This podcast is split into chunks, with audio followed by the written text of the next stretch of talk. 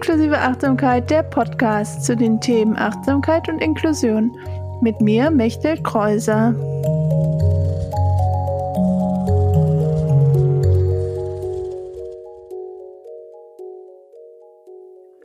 Hallo, herzlich willkommen zur achten Folge von Inklusive Achtsamkeit, der Podcast. Schön, dass du dabei bist oder wieder dabei bist und zuhörst.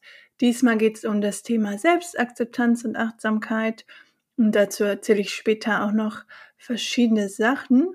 Ähm, erstmal zum Anfang wieder meine Ankündigung, dass ich mich total freue über eure Bewertung und äh, Rückmeldung und dass wenn du es noch nicht auf Spotify oder Apple Podcast bewertet hast und du die Folge darüber hörst, ähm, ich mich total freuen würde, wenn du mir entweder bei Spotify Sterne geben würdest oder bei Apple Podcast auch einen Kommentar schreiben würdest, weil es hilft dann wieder auch, dass der Podcast anderen Leuten angezeigt wird, die sich mit ähnlichen Themen beschäftigen, für die dieses Thema interessant ist.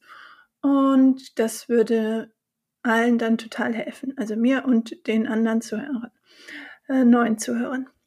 Und natürlich kannst du mir auch eine E-Mail schreiben an podcast.inklusiveachtsamkeit.de, wenn du noch etwas mehr ähm, schreiben möchtest. Und auch ähm, den Achtsamkeitsbrief gerne abonnieren, indem ich dann auch immer die neueste Folge äh, verschicke, wenn die Folge rausgekommen ist und auch wieder ein paar Updates gebe, was bei inklusive Achtsamkeit so passiert, was ich so im Podcast selber nicht direkt bespreche, damit die Podcast-Folgen auch ähm, länger interessant sind und ähm, ich dann nicht über Kurse spreche, die vielleicht dann nicht mehr spannend sind, wenn diese Folge äh, du zu einem späteren Zeitpunkt hörst. Aber alles findest du auch immer in den Show Notes und ähm, genau auch in Podcast, äh, Blogpost zu der Podcast-Folge gibt's immer. Den verlinke ich auch in den Show Notes. Da sind dann auch nochmal alle Links drin, die ich in dieser Folge anspreche. Dann ähm, habe ich, glaube ich, jetzt erstmal alles gesagt und viel Spaß mit der Folge.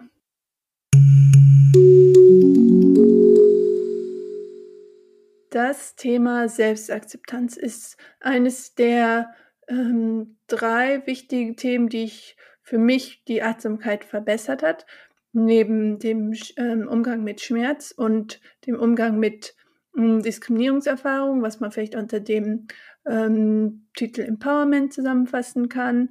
Ähm, da bin ich noch so ein bisschen am gucken, welchen Begriff ich ähm, besser finde oder was besser passt. Das entwickelt sich so jetzt im Laufe der Zeit im Moment, aber auf jeden Fall das Thema Selbstakzeptanz und Schmerz war mir schon seit äh, einigen Jahren bekannt, dass das bei mir auf jeden Fall einiges verbessert hat durch meine regelmäßige Meditationspraxis, dass ich besser damit umgehen konnte, mich selber besser so akzeptieren kann und konnte, wie ich bin mit meiner Behinderung oder allem anderen, was so ist. Und das ist jetzt ja natürlich nicht nur für äh, Menschen, die eine Behinderung haben. Jede Person hat mal Phasen, in denen äh, es uns vielleicht nicht so leicht fällt, uns selber zu akzeptieren. Und ähm, zum Thema Schmerz kommt auf jeden Fall auch nochmal eine eigene Folge. Deswegen lasse ich das jetzt erstmal hier so raus. Ähm, denn jetzt geht es erstmal um das Thema Selbstakzeptanz. Und dafür habe ich auch eine Definition von zwei Forscherinnen, ähm, Carsten und Langner, die haben einen Artikel darüber geschrieben, was für sie selbst, wie sie Selbstakzeptanz definieren aus ihrer Forschung. Und für sie beiden bedeutet das, sich selber so annehmen können, wie Mensch ist, ohne sich dafür zu verurteilen, ähm, dass wir auch mal einen Fehler machen oder nicht alles gut können. Und ich selber habe dann noch dazu gefügt, also dieses nicht urteilende Wahrnehmen über uns selbst zu haben. Und das ist ja eigentlich das, was wir in der Meditation und der Achtsamkeitspraxis üben. Deswegen finde ich, das passt auch so gut zusammen. Und weiter ist es dieses äh, Selbstakzeptanz, dieses Vertrauen darin, dass wir unser wahres Ich zeigen können. Und was ich jetzt diese Woche habe ich ein ähm, Panel gehalten, da war ich bei einem Online-Panel auf einem Kongress, äh, alles online und da waren wir mit drei anderen, die auch alle eine äh, chronische Erkrankung oder Behinderung haben oder neurodivers sind. Ich hoffe, das ist das richtig, neurodivers. Ähm, genau, und ähm, dann haben wir auch darüber geredet, dass vielleicht durch unsere Behinderung, manche Sachen in unserer Selbstständigkeit vielleicht langsamer sind als bei nicht behinderten Leuten. Und da ist dieses Thema der Scham, dass man vielleicht nicht darüber reden möchte, dass vielleicht ähm, einige Sachen schwieriger sind oder anders sind. Und da habe ich wieder dran gedacht, als ich jetzt die Notizen für diese Folge geschrieben habe, dass auch das wichtig ist, das zu akzeptieren und das auch teilen zu können und dann auch zu merken, okay, es geht auch anderen so und ich bin nicht alleine mit meinen Erfahrungen. Ähm, deswegen habe ich mich auch jetzt dazu entschieden, in diesem Podcast darüber zu reden und auch andere Sachen zu teilen. Und vielleicht teile ich in der Zukunft auch noch mehr, aber auf jeden Fall dieses, okay, ich bin nicht allein in meiner Situation und es geht anderen genauso wie mir. Und dieses sich verbunden fühlen. Und dann kann ich auch wieder für mich selber akzeptieren, okay, so wie es mir gerade geht, ist es in Ordnung. Und ich muss mich dafür nicht verurteilen, dass ich vielleicht gerade wieder Schmerzen habe oder dass meine Situation vielleicht gerade ähm, kompliziert ist, im, ganz egal, wie das für dich aussieht. Und ähm, genau dieses ähm, in der Verbundenheit sein mit anderen Menschen hilft mir auf jeden Fall auch sehr, um mich selber zu akzeptieren und natürlich die ähm, Achtsamkeitspraxis und die Meditation, also auch für mich in die Stille zu gehen und einfach wahrzunehmen, was gerade da ist und nicht mich direkt in Gedanken zu verstricken, ah, jetzt habe ich wieder Kopfschmerzen, wie lange bleiben diese Kopfschmerzen jetzt noch? Oder ah, jetzt ist gerade so eine anstrengende Situation hier äh, mit dem und dem Thema ähm, und das einfach wahrzunehmen, ohne mich so vielleicht reinzusteigern oder darin zu verlieren in diesen Gedanken.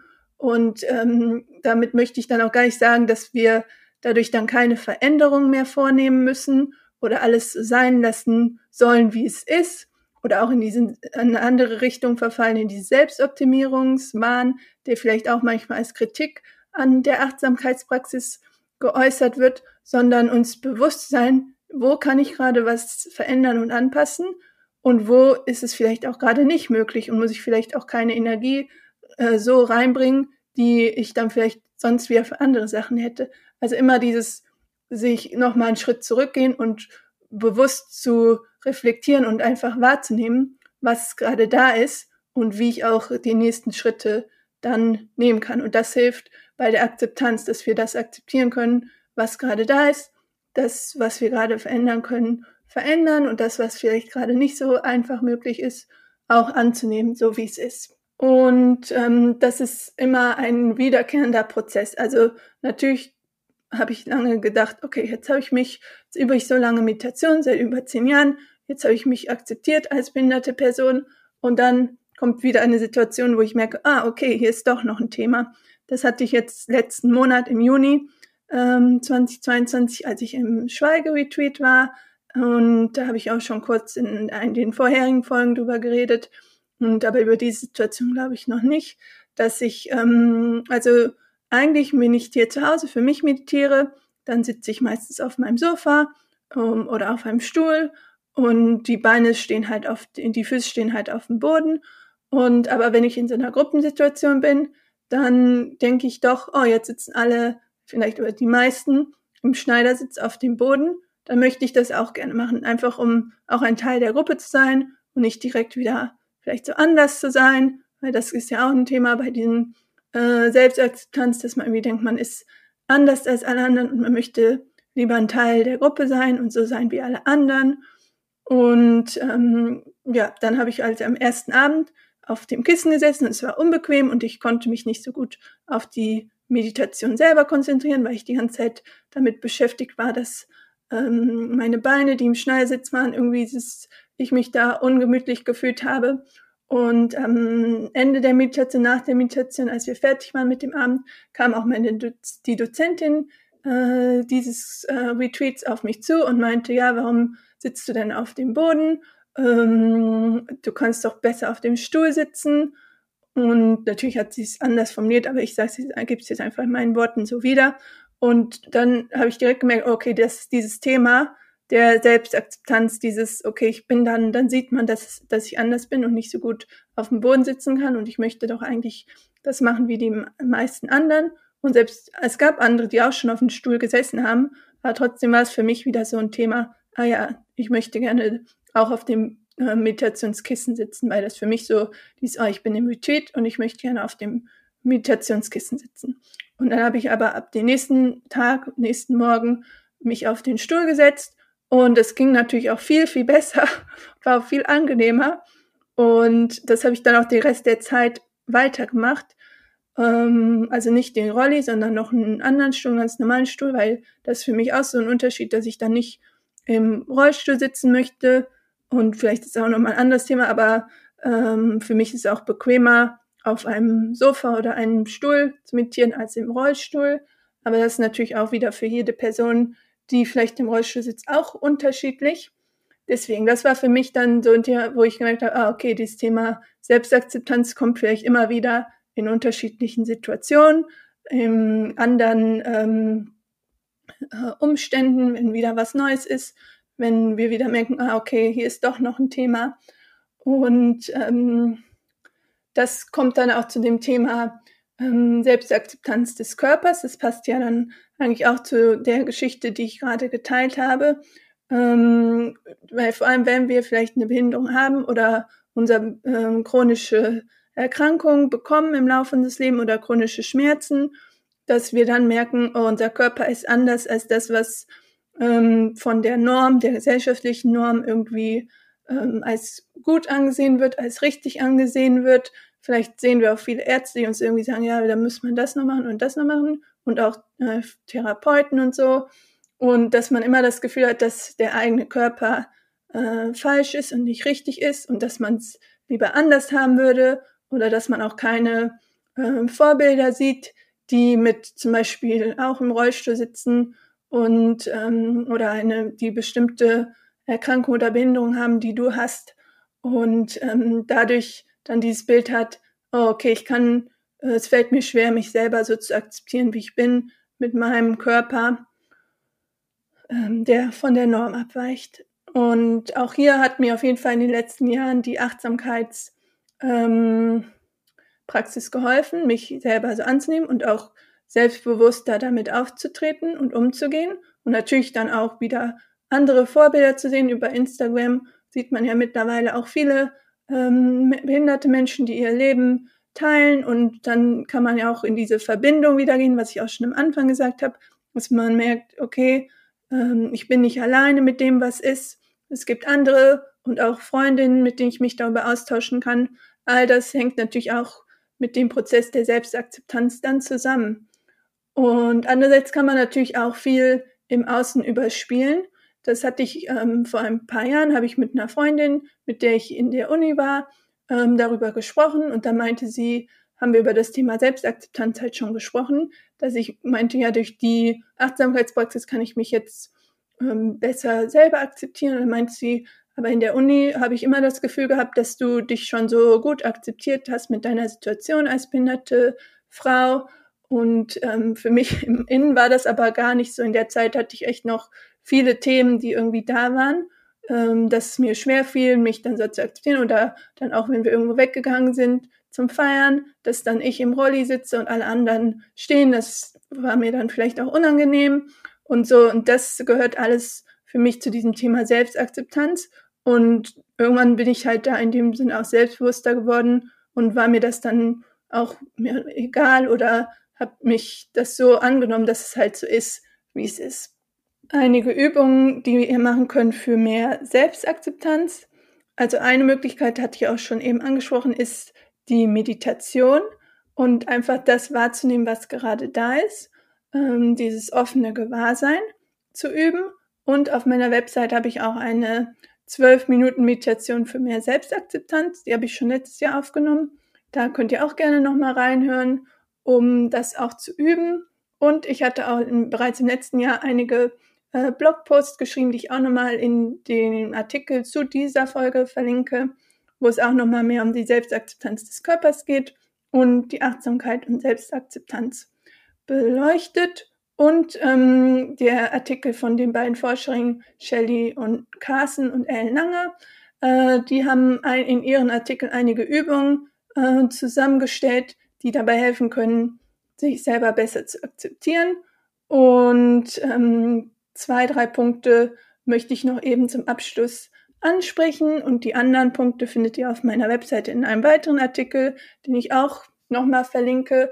Ich wollte jetzt nicht alle Punkte ja aufbringen, dann wird die Folge wieder so lang. Ich versuche die Folgen immer äh, nicht zu lang zu machen, damit ihr sie gut hören könnt. Und ähm, der, äh, eine, eine Sache, die ich euch mitgeben will, ist, dass wir alle in Arbeit sind, also so Work in Progress nennen die Autorin das, weil es ja ein englischsprachiger Artikel ist. Und dass wir alle nicht perfekt sind und das auch annehmen zu können und mit unseren Unperfektheiten lernen, auch umzugehen. Da geht es ja dann auch wieder um diese Selbstoptimierung, dass es nicht darum geht, durch die Achtsamkeit oder ähm, durch das, ja, ähm, uns als perfekt darstellen zu wollen, sondern einfach so anzunehmen, wie wir sind, mit dem, was ähm, vielleicht wir gut an uns finden und dem, was wir vielleicht nicht so gut an uns finden. Ähm, auch Humor kann dabei helfen, ähm, vielleicht im Nachhinein eher als in der Situation, aber natürlich kann es auch in einer Situation helfen, darüber zu lachen oder hinterher sich nochmal überlegen, okay, vielleicht war es doch nicht so schlimm, wie ich dachte, die Situation oder das, was ich gesagt habe oder das, wie die Situation war. Und ähm, das Dritte, was ich hier noch sagen möchte, ist, ein Dankbarkeitstagebuch zu führen. Und vielleicht machst du das auch schon, dass du dir abends nochmal überlegst, was an dem Tag gut war oder schreibst es dir auf oder überlegst es dir einfach im Kopf.